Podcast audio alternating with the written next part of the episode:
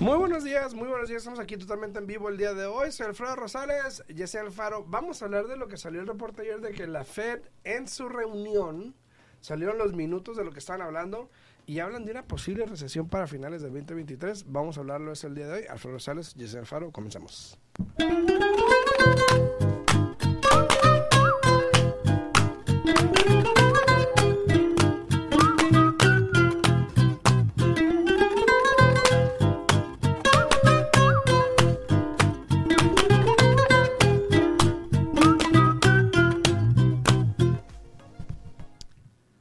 Buenos días, ya estamos aquí completamente en vivo, ya estamos jueves, jueves, día 13, ya ahora sí casi, casi mediados de abril y listos para poder contestar todas sus preguntas. Vamos a hablar un poquito más de la reunión que tuvieron, dijo Alfredo, los minutos. Y yo siempre que escucho que alguien dice los minutos, digo, las personas van a decir, pues, ¿cuáles minutos? Porque la mayoría de las personas no entienden cuáles son los minutos, Alfredo. A ver, Y dura, explícanos. y, dura, y, dura, y dura más de unos minutos, eh, la verdad.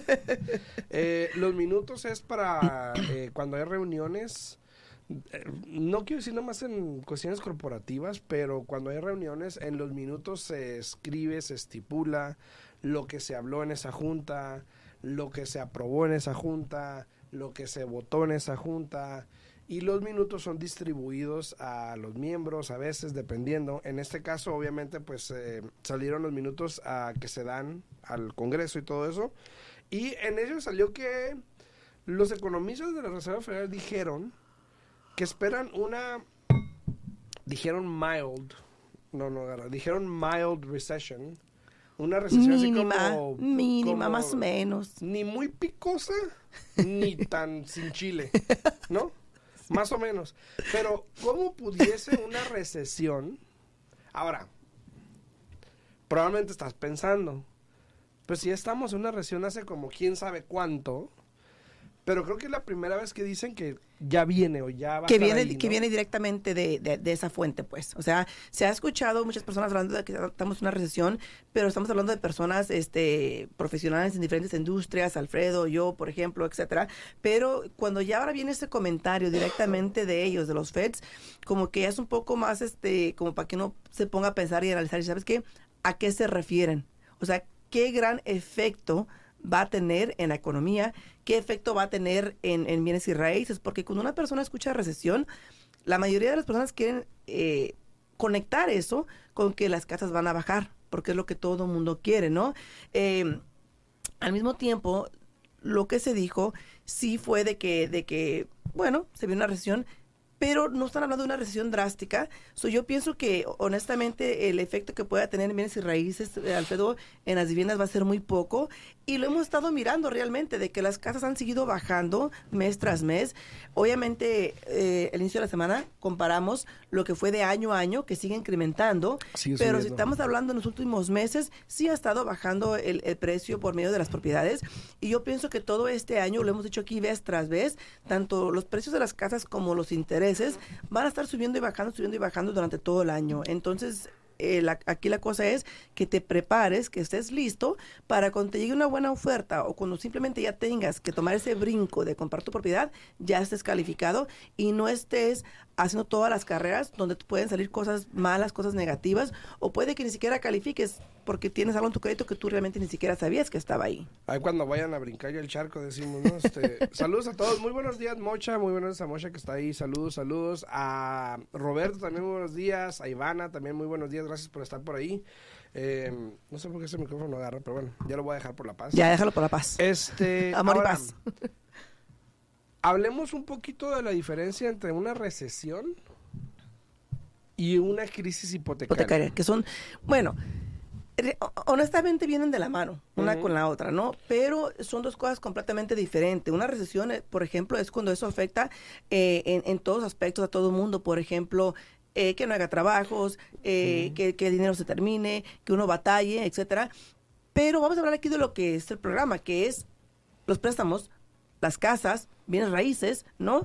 Eh, una cuando tenemos esta dificultad en lo que viene siendo una crisis hipotecaria, es porque, por ejemplo, todo cae. ¿Qué es lo que todo mundo hoy día sigue pidiendo y es lo que quieren? Las personas hoy en día con las que yo hablo más y más me dicen, oye, pero pues ¿cuándo se va a caer el mercado? No, que se va a caer el mercado, sigo esperando. Y, y yo qué les digo, bueno, ¿Cuándo puedo comprar en, en 20 mil dólares? ¿Verdad? No, tampoco.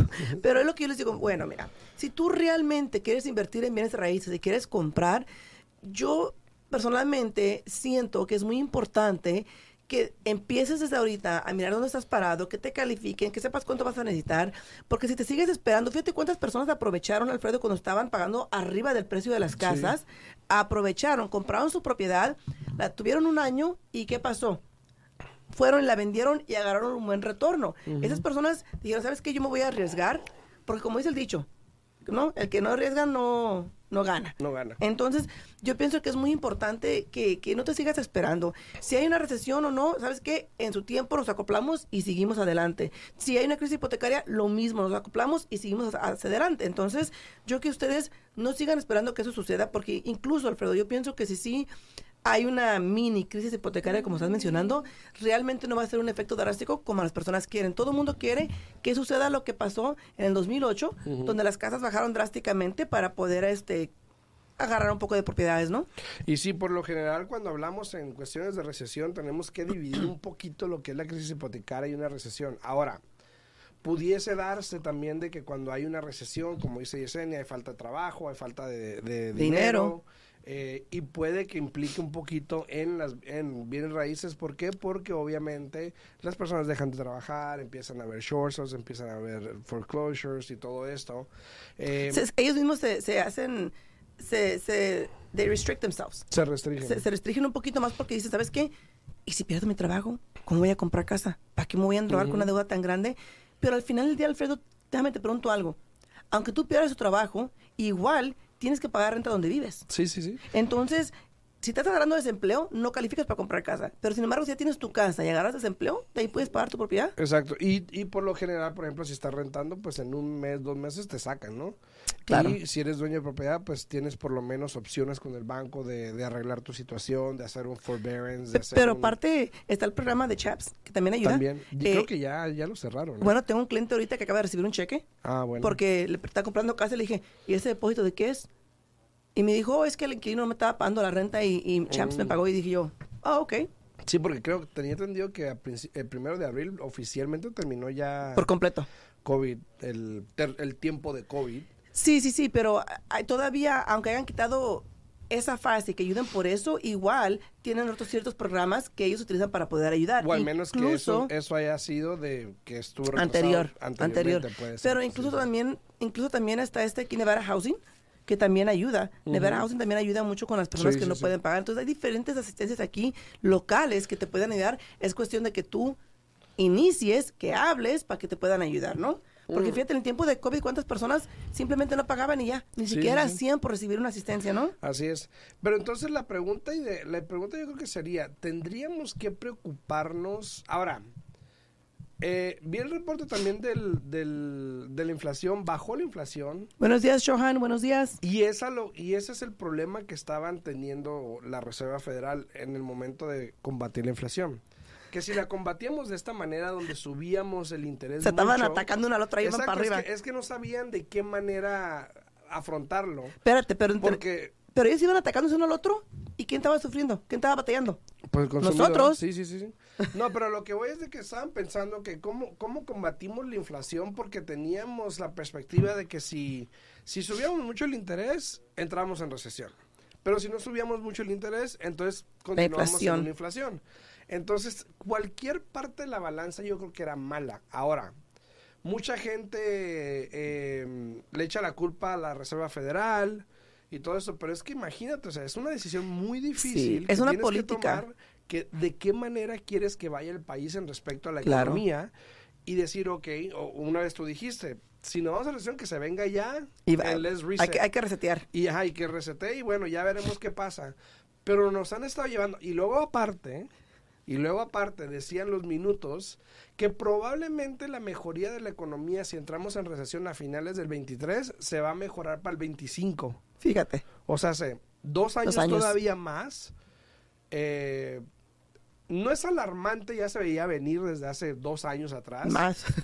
Pero este es interesante saber que pues obviamente las decisiones que se toman en, en el aspecto financiero de la Reserva Federal pues tienen mucho que ver con lo que hacemos en el día a día. Exacto. A pesar de que la inflación bajó, ahora dicen puede ver y mild. O sea, que puede que no, hay, que no haya y puede que sea muy mínima. Sí. Pero pues, por lo menos el, el pensar Ahora, de que ya, puede ya las, ahí está. ya las piezas la, ya las piezas las sembraron, ya la pusieron ya, ahí directamente. Y yo pienso que eh, muchas de las noticias que uno ahí se va a recibe... agarrar mucha gente, ¿eh? ¿Mande? De ahí se va a agarrar mucha Sí, gente. es lo que te digo. Y yo, pero yo pienso que muy importante, hay que mirar de dónde viene la información, de qué fuente, ¿no? Sí. Porque se ha escuchado mucho ya hace años atrás de una recesión. Y fíjate, cuando empezó todo lo de COVID, todo el mundo pensó que el país iba a derrumbar, que todo iba a bajar, que esto, que otro, que fue, que vino. Y seguimos aquí más fuertes que nunca, la mera verdad. aquí estamos. Seguimos para adelante, seguimos aquí aportando, trabajando duro, duro. Eh, y yo pienso que igual, si hay una recesión o no hay una recesión, igual tenemos que acoplarnos. Somos, somos luchones. Sí. Somos luchones, sabemos que... que- Luchones, no que- buchones. Dije luchones. Ahorita andamos todos bélicos.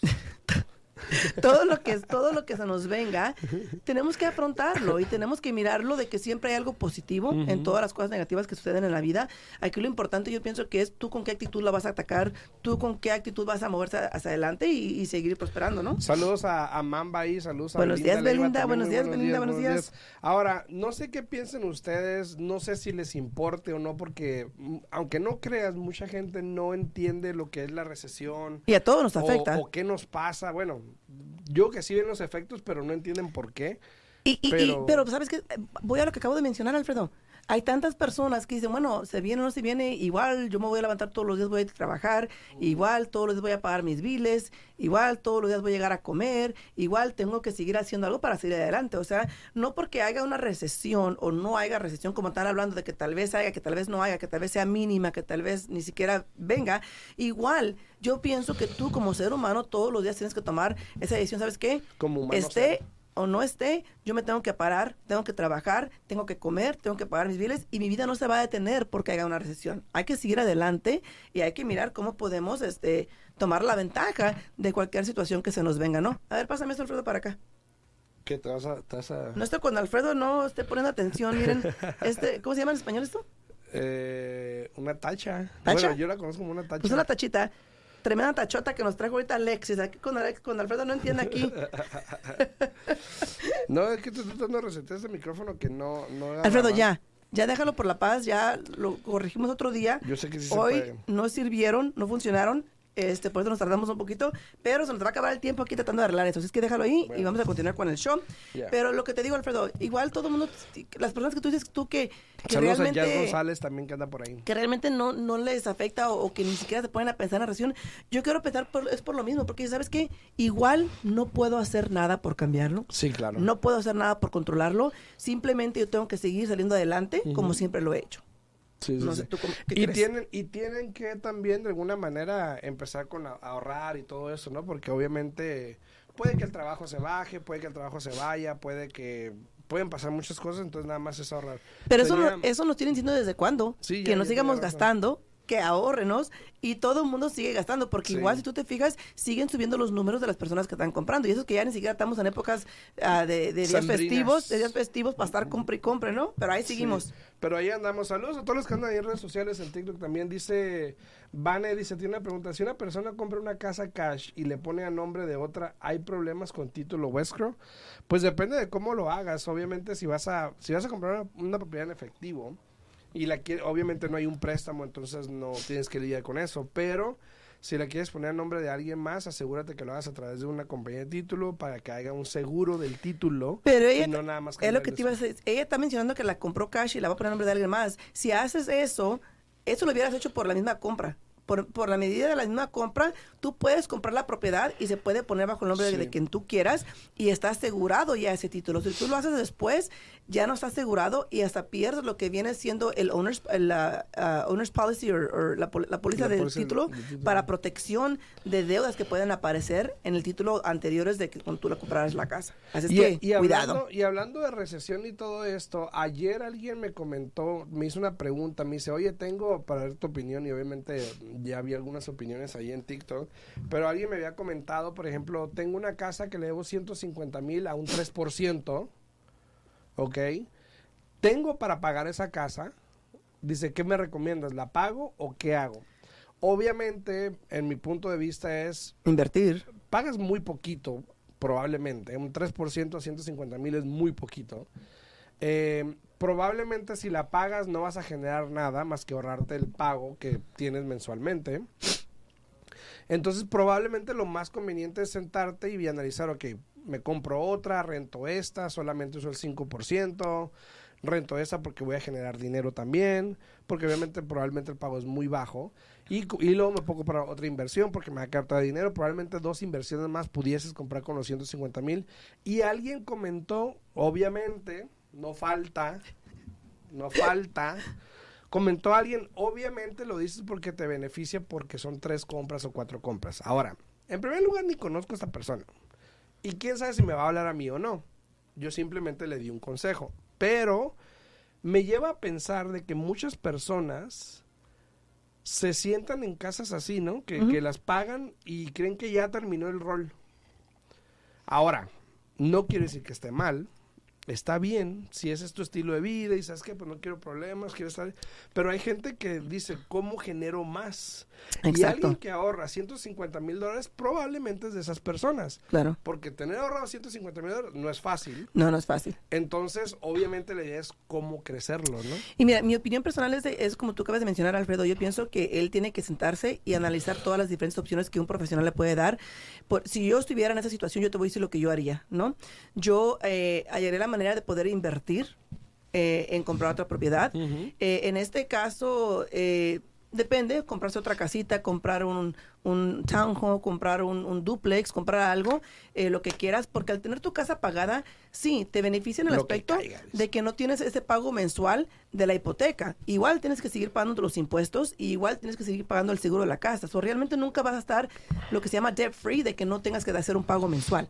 Siempre vas a tener que hacer ese pago para los impuestos y para el seguro de la propiedad. Ahora, si pagas la casa, qué bueno, felicidades, no tienes un pago mensual y ya, ¿no? Pero, sin embargo, si tú utilizas una porción de ese dinero que tienes ahorrado para invertirlo en una propiedad, eso te va a seguir generando ingreso. Potencialmente lo que tú vayas a recibir de renta va a cumplir o va a, cubrir todo ese pago mensual de esa casa que estás comprando. La casa se va a estar pagando sola con el inquilino, va a seguir subiendo tu dinero. ¿Por qué? Porque vas a generar riqueza por medio de que la propiedad se va a estar pagando con el dinero de otra persona y tú te vas a quedar con ese dinero en tu bolsillo. Ahora, si quieres que tu pago mensual de tu casa baje aún más, puedes agarrar la mitad de ese dinero, invertirlo en una propiedad y la otra mitad puedes aplicarlo directamente al principal de tu casa, hablar con el banco y hacer lo que se llama un recast del préstamo para que el pago mensual te baje y te quede un poco más cómodo para ti. Entonces hay muchas opciones, es todo cuestión de que hables, y yo pienso, con un profesional que esté ahí para guiarte y, hay que ser honestos, el comentario que puso este señor es muy válido, porque hay muchas personas que no le van a dar el consejo completo, sino el consejo que les, que les beneficia a ellos. de, miran, ¿sabes qué? Aquí puede comprar dos casas y voy a ganar yo. no hay que ser así como profesional, hay que dar la información que uno quisiera obtener. Claro, y también pues depende de, la persona. ¿Qué tal si él no quiere lidiar con inquilinos o lo que sea? Exacto. Bueno, hay opciones también como property management, pero si no quiere, no hay problema. simplemente un consejo, una manera de crecer ese dinero. Ahora, eh, esto se deriva a que alguien me había preguntado y que bueno que lo mencionas. Si acabo de comprar una casa, me dice, y le meto 40 mil dólares al principal, que si me bajaba el pago. Eso, eso fue como, Por lo general, no. comenzó esa conversación. Mi primera respuesta fue no, a menos que refinancies o al menos que le metas más dinero y entonces haces un recast o un uh, remortización o algo así. Es, un recast. Ah, un recast. Simplemente para que te puedan ajustar al monto que debes y eso. Porque el interés, en un recast, el interés te, queda igual. Simplemente como debes menos, ellos calculan en los años que quedan ese balance que tú debes en cuánto te tocaría el pago. Entonces es un proceso fácil y la mayoría de los bancos participan y, aceptan que hagas un recast. Así es. Y también acá en TikTok dice Yamilet Torres, dice, ¿se debe de buscar primero el banco o el real estate? Eso es una controversia. Yo pienso que realmente, por lo general, todo el mundo siempre va primero con una gente de bienes y raíces. Eso es lo común y eso es lo general.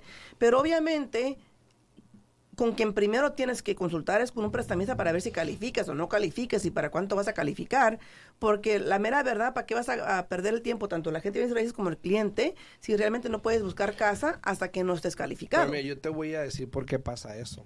y yo, sé por qué. y yo lo he notado mucho.